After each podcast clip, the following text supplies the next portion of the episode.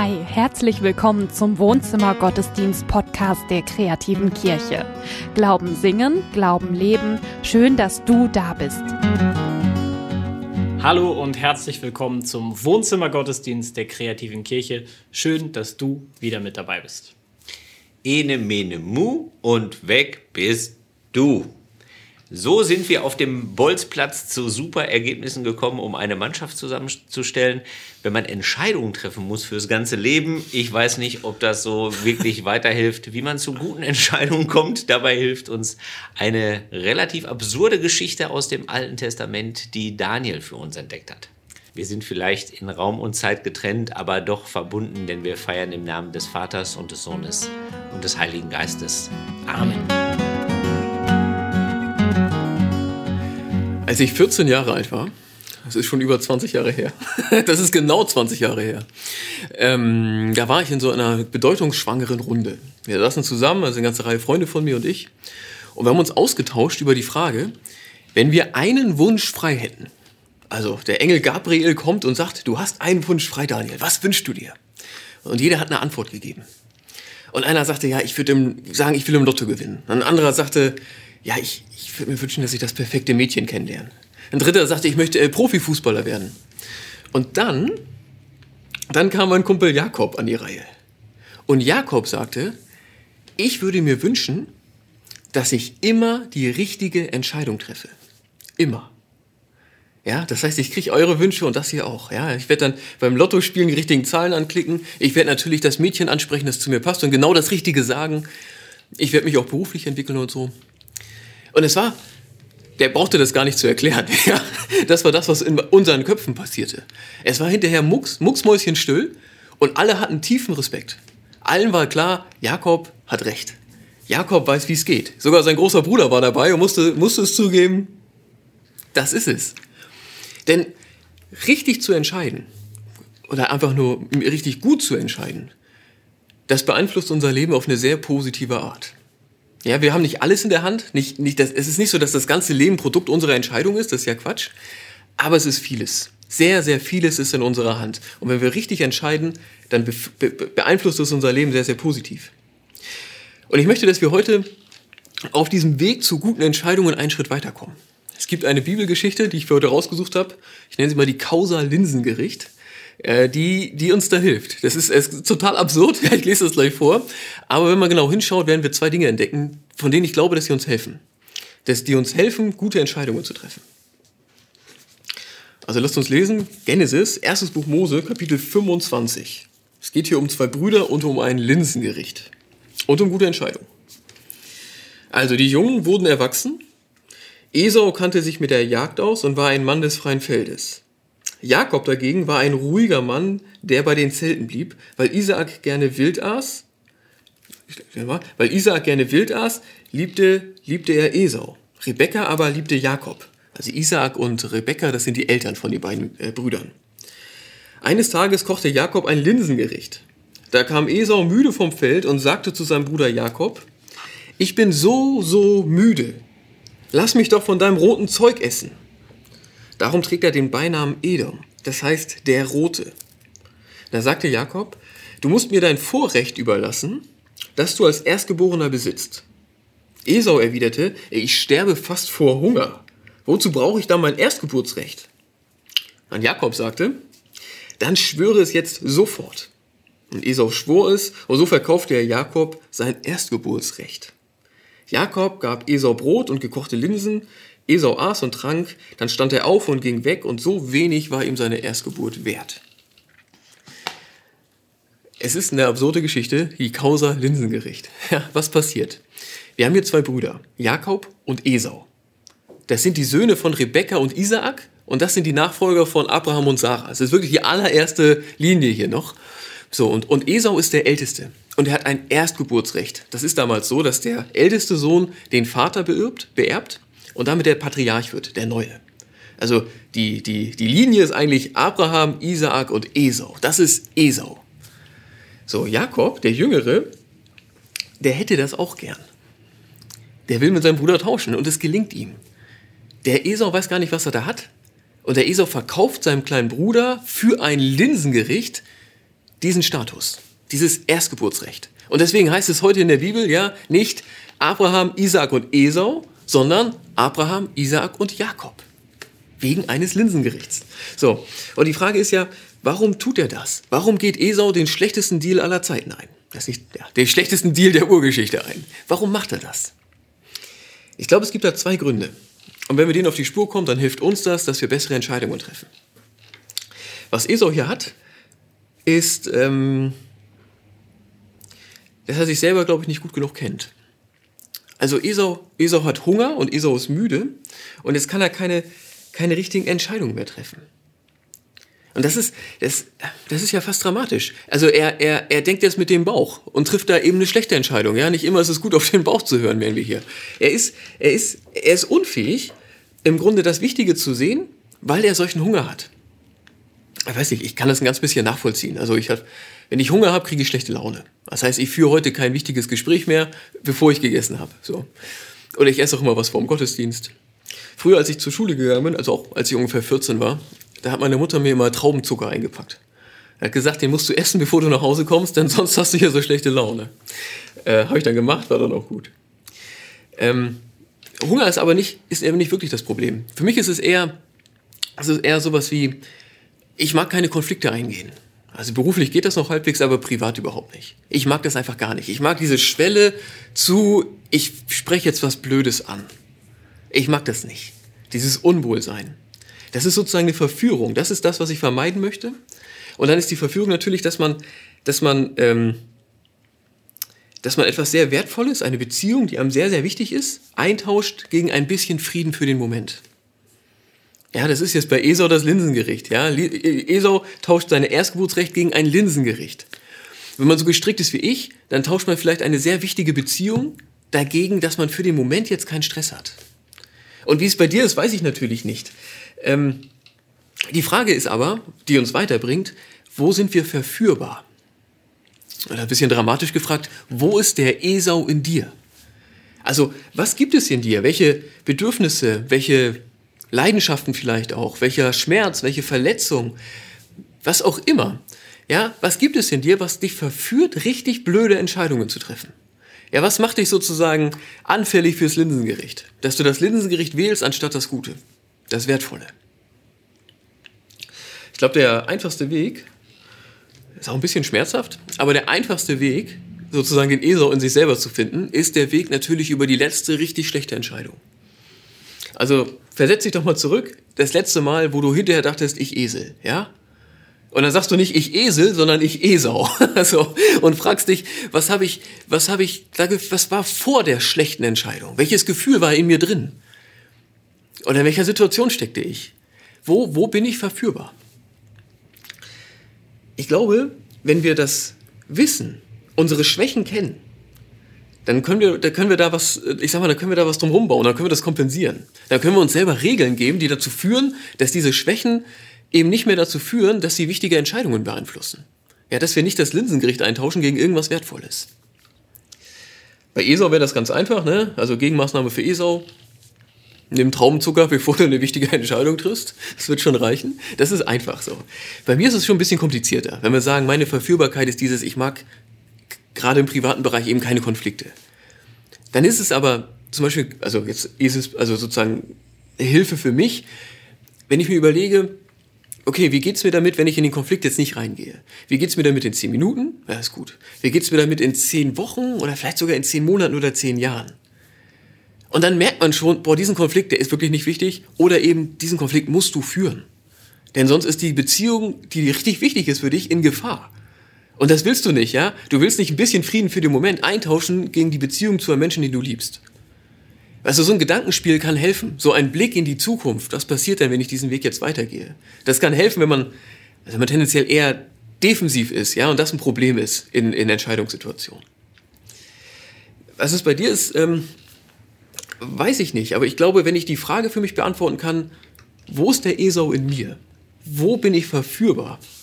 Dann kann ich Gegenmaßnahmen ergreifen und dann, dann werden meine Entscheidungen besser. Das ist die erste Ebene in dieser Geschichte. Ne? Warum macht Esau das? Ja, er macht das wegen seines Hungers und es ist gut für uns, wenn wir den Esau in uns kennen. Es gibt noch eine Ebene darunter, die, ähm, ja, die gehört untrennbar dazu. Man könnte die Frage, warum tut Esau das? Warum geht Esau auf diesen schlechten Deal ein, auch anders begründen als mit er hat Hunger. Esau sagt ja hier zu seinem Bruder, ich sterbe fast vor Hunger, wozu brauche ich da mein Erstgeburtsrecht? Wozu brauche ich mein Erstgeburtsrecht? Also der Esau, der Esau weiß nicht, wer er ist.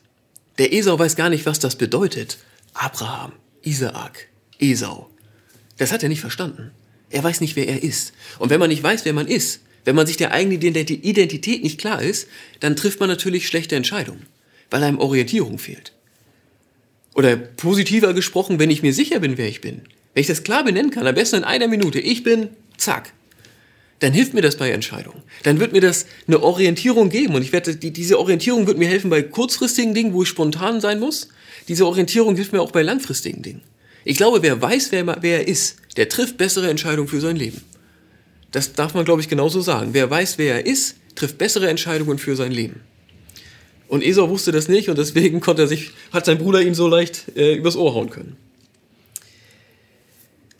Das heißt, die Frage ist, wer bist du? Wer bist du? Ich glaube, es ist stark, wenn man das in ganz wenigen Sätzen beantworten kann. Maximal eine Minute. Wer bist du? Antwort maximal eine Minute. Das bringt uns weiter. Ich möchte dir einen Vorschlag machen, was du einbauen könntest in deine Antwort. Wer bist du? Das ist nicht von mir, sondern von Paulus. Paulus hat an die Epheser geschrieben, ganz zu Anfang des Briefes, Kapitel 1. Da sagt er, weil wir zu Christus gehören, wurden wir als Erben eingesetzt. So wie Gott es für uns im Voraus bestimmt hat. Nochmal, weil wir zu Christus gehören, wurden wir als Erben eingesetzt, so wie Gott es für uns im Voraus bestimmt hat. Esau war eigentlich ein Erbe Isaaks und damit ein Erbe Abrahams. Wir sind über Jesus Erben Gottes. Der Sohn ja, der Sohn Gottes teilt mit uns sein Erbe. Er teilt mit uns Gottes Herrlichkeit, Gottes Heiligkeit, Gottes Ewigkeit. Wir sind Erben durch ihn. So. Und ich finde das ist mega groß und mega schön. Und ich glaube, dass es uns ein, ich glaube, es ist toll ist, wenn du diese Frage dir stellst oder gestellt bekommst, wer bist du? Ich glaube, es ist toll, damit anzufangen. Ich bin eine Erbin Gottes. Ich bin ein Erbe Gottes. Weil ich finde, dass das so eine, so eine Größe hat, so eine Schönheit hat, dass es eine Orientierung gibt. Und es gibt eine Orientierung im Sinne von, ich habe so einen Wert. Ich, ich, bin, ich bin jemand. Also, das, das ist was total Wertvolles. Es gibt mir eine Würde. So, und es gibt mir natürlich auch eine, auch eine ethische Orientierung. Es gibt auch Dinge, wo ich sage, das ist, das ist unwürdig für, eine, für einen Erben Gottes. Und man kann, wenn man jetzt eine Frage, ich sag mal, eine Entscheidungssituation hat, dann finde ich es gut, über die eigene Identität sozusagen auch von außen zu fragen. Ja, also ich, ich, ich, ich stelle mir jetzt mal vor, du sagst, okay, Erwin Gottes, ja, das ist cool, das bin ich. Natürlich. Wenn du in einer Entscheidungssituation bist, dann könnte es gut sein, von außen zu fragen, tut eine Erbin Gottes sowas oder nicht? Also, was tut eine Erbin Gottes, was tut sie eher nicht? Was strebt eine Erbin Gottes an, was vermeidet sie eher? Was erträgt eine Erbin Gottes in Demut und wo ist der Punkt gekommen, wo eine Erbin Gottes sich selber schützt, weil sie sich ihres Wertes bewusst ist, weil sie weiß, dass sie geliebt wird und weil sie sich natürlich nicht alles bieten lassen muss. Ich, ich, ich glaube, dass es oft gut ist, ähm, du merkst, ich habe jetzt sozusagen von außen gefragt, in der dritten Person. Das gibt uns oft einen anderen Blick. Wenn ich mich, wenn ich mich nur frage, okay, was bin ich für ein Mensch? Was tue ich? Was tue ich nicht? Was strebe ich an? Was vermeide ich? Dann bin ich sehr schon bei mir selber und in den Faden, die ich eh gehe. Wenn ich von außen frage, wenn ich mir sicher bin, wer ich bin, und dann von außen frage, ich bin ein Erbe Gottes, was strebt ein Erbe Gottes an und was vermeidet er? Denn ähm, das ist stärker. Das kann einem helfen, den eigenen Kurs zu korrigieren. Also, was nehmen wir mit? Was nehmen wir mit? Wir nehmen eigentlich zwei Dinge mit. Oder ich schlage dir das vor, mitzunehmen. Ich glaube, jeder Mensch hat ein System, wie er Entscheidungen trifft. Meistens kann man das nicht so genau benennen, aber jeder hat ein System. Und ich glaube, dass uns heute diese Geschichte, dieses Causa-Linsengericht einlädt, zwei Dinge mitzunehmen und dass die uns helfen, bessere Entscheidungen zu treffen. Das erste ist die Frage, wo ist der Esau in mir? Wo ist der Esau in mir? Wenn ich das weiß, wenn ich weiß, wo ich verführbar bin, dann bin ich schon einen großen Schritt weiter. Und wenn ich dann auch noch da, ich sag mal, einen Zaun drumherum baue, ja, mir selber helfe, dass diese Verführung, diese Verführbarkeit nicht dazu führt, dass ich das Linsengericht eintausche, nehme für was ganz Wertvolles. Das ist wertvoll. Wo ist der Esau in mir? Und das Zweite, wer bin ich? Wer bin ich? Wenn ich diese Frage beantworten kann, kurz und bündig, dann gibt mir das Orientierung. Es gibt mir Orientierung in dem Moment und es gibt mir Orientierung natürlich auch für langfristige Entscheidungen. Ich finde Paulus, Paulus Vorschlag, versteht euch doch als Erben Gottes. Ich finde es maximal groß, ich finde es auch maximal schön. Amen. Wir müssen uns jeden Tag immer wieder aufs Neue entscheiden. Und unsere Entscheidungen, die haben ja auch unterschiedliche Tragweiten so für, für, für unser Leben. Deswegen ist es so wichtig, gute Entscheidungen zu treffen. Mhm. Und ich bin Daniel echt dankbar dafür, dass er uns nicht so eine Anleitung geben wollte, so das, das, das und das, so kommst du zu einer, zu einer guten Entscheidung, mhm. ähm, sondern dass diese zwei Punkte oder diese zwei Fragen, wo bin ich eigentlich verfügbar, äh, verführbar mhm. und und wer bin ich? Dass die einen Raum aufmachen, in dem ich mich bewegen kann, ja. der mir aber Sicherheit und Orientierung gibt ja. und, ähm, und, und, und, einen Weg aufmacht, ähm, auf, dem ich, auf dem ich zu guten Entscheidungen komme. Ja. Ja, gerade weil ja so Checklisten auch total populär sind, ne? Und ja. so einfach ist das Leben nicht. Ja. Also das mit dem Raum ist ein äh, gutes Bild. Aber ein Raum hat auch Grenzen, Johannes. Und die Frage ist, wo ist deine Grenze? Ja, darüber werden wir uns ja dann später bei auf dem Kaffee unterhalten es tut so gut zu wissen, dass mein Anliegen von anderen im Gebet vor Gott gebracht wird. Ich kenne das selber, ich brauche das immer wieder und vielleicht geht es dir genauso. Wenn dem so ist, dann bist du herzlich eingeladen, ähm, dein Anliegen mit uns zu teilen unter gebet.kreative-kirche.de. Dort triffst du auf ein ganz liebes Gebetsteam, die dein Anliegen im Gebet vor Gott bringen wir machen eine Sommerpause, damit wir wiederkommen können mit neuen, frischen Ideen und unsere Familien wollen uns auch mal wiedersehen. Ist ja auch ganz schön. Wir machen eine Sommerpause und äh, damit es nicht zu langweilig wird für dich in der Zwischenzeit, haben wir den YouTube-Kanal umgebaut, haben Playlisten angelegt, sodass du dich leichter zurechtfindest in dem großen Regal, in dem großen Lager von 59 Wohnzimmergottesdiensten und Glaube am Morgen und was wir nicht alles gemacht haben. Da findet man vieles, an das wir uns gerne erinnern, zum Beispiel das äh, Gerippe hier, das Leben in der fünften Dimension oder die blaue Box. Ja, das die, weißt du doch. Gut, die berühmte blaue ja. Box, in die Gott einfach nicht reinpasst. Ja, das Ding mit den Wundern, die tolle Wundern, Predigt ja. von Daniel. Also da gibt es viel zu entdecken, wenn du magst und noch viel mehr auf Lager im neu umgebauten YouTube-Kanal. Umbauen wollen wir auch unser Wohnzimmer. Wir ähm, versprechen uns davon neue Möglichkeiten, was die Musik angeht. Ähm, dass wir einfach ein, ein, noch, noch besseres gemeinsames Erleben von unseren Gottesdiensten und von äh, unseren Videos für dich haben. Denn wir bleiben weiter auf Sendung, ähm, auch über die Pandemie hinaus. Ähm, wir wollen weiter mit dir in Verbindung bleiben und weiter gemeinsam Gottesdienste feiern und vieles, vieles mehr. Dafür braucht es natürlich ein paar neue Sachen. Der Rubin hat uns eine lange Einkaufsliste geschrieben. Ja. Äh, Kabel für 20 Euro, Hocker für 80 Euro und Mikrofone für 300 Euro. Die Liste ist lang. Ja. Dieser Gottesdienst, dieses Wohnzimmer, das lebt von Spenden. Das alles ist nur möglich, weil es da draußen eine Menge vieler cooler Leute gibt, die uns mit ihren Spenden unterstützen. Wenn du die Lust hast, die Freiheit und die Möglichkeit, ähm, mit dabei zu sein, uns, den Wohnzimmergottesdienst in die kreative Kirche, mit einer Spende zu unterstützen, dann freuen wir uns sehr darüber und sind dir sehr, sehr dankbar. Es gibt wieder Veranstaltungen, auch bei der Kreativen Kirche und mit der Kreativen Kirche. Als nächstes ist geplant der Festivalkongress Spirit vom 1. bis 3. Oktober in Bochum.